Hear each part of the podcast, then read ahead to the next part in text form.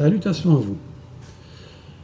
La maison de Dieu, l'église, bâtiment, le temple, les cathédrales et tous ces grands bâtiments religieux, est-ce que Dieu, c'est Dieu qui a demandé à se faire construire une maison, un temple, toutes ces choses? Euh, d'où vient cette idée? On va commencer par aller voir dans la parole de Dieu, dans 2 Samuel chapitre 7. Après que le roi fut établi dans sa maison, on parle ici du roi David, et que tout alentour l'Éternel lui eut donné du repos de tous ses ennemis, le roi dit à Nathan, le prophète, Regarde, j'habite dans une maison de cèdre, et l'arche de Dieu habite sous une tente.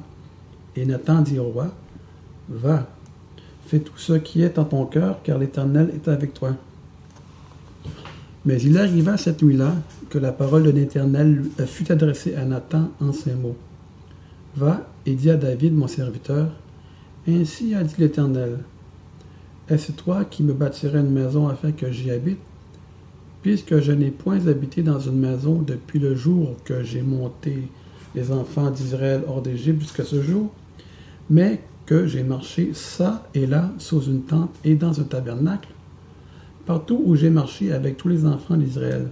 En ai-je dit un mot à quelques-uns des tribus d'Israël, à qui j'ai commandé de paître mon peuple d'Israël? Ai-je dit, pourquoi ne m'avez-vous pas bâti une maison de cèdre? Nous allons voir ici dans Actes chapitre 7, verset 7. Euh, excusez. Actes chapitre 7, verset 47. Mais ce fut Salomon qui lui bâtit un temple. Toutefois, le Très-Haut n'habite point dans des temples faits par la main des hommes, comme le prophète le dit. Le ciel est mon trône et la terre le marchepied de mes pieds. Quelle maison me bâtiriez-vous, dit le Seigneur, ou quel sera le lieu de mon repos? Ma main n'a-t-elle pas fait toutes ces choses?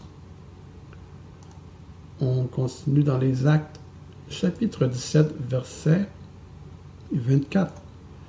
Encore une fois, le Dieu qui a fait le monde et toutes les choses qui y sont, étant le Seigneur du ciel et de la terre, n'habite point dans les temples bâtis de main d'homme. Il n'est point servi par les mains des hommes, comme s'il avait besoin de quelque chose. Lui qui donne à tous la vie, la respiration et toutes choses. Le prophète en question, c'est Ésaïe, au chapitre 66, verset 1.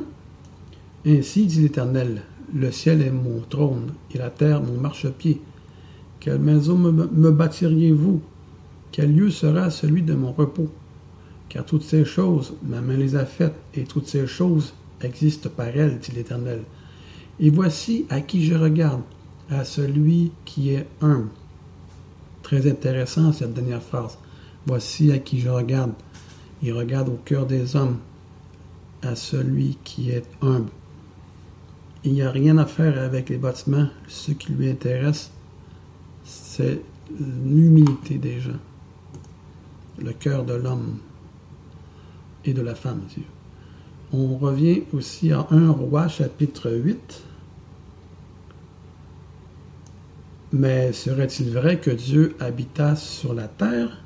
Voici les cieux, même les cieux des cieux ne peuvent te contenir, combien moins cette maison que je t'ai bâtie ou que j'ai bâti.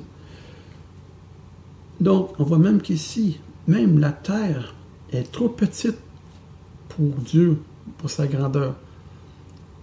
Comment peut-on contenir Dieu même dans une, une, petite maison sur la petite terre?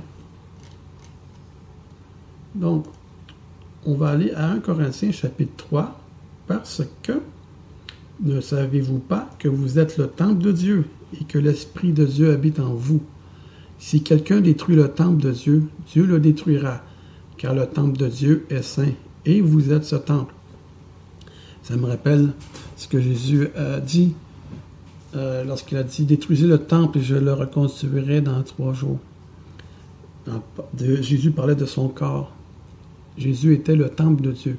Comme nous sommes disciples de Dieu, nous sommes aussi le temple de Dieu précieux aux yeux de Dieu. Dans 1 Corinthiens chapitre 6 verset 19, Ne savez-vous pas que votre corps est le temple du Saint-Esprit qui est en vous et qui vous a été donné de Dieu et que vous n'êtes point à vous-même, car vous avez été acheté à un grand prix? Glorifiez donc Dieu en votre corps et en votre esprit, qui appartiennent à Dieu. Et finalement, dans Matthieu, chapitre 6, voilà.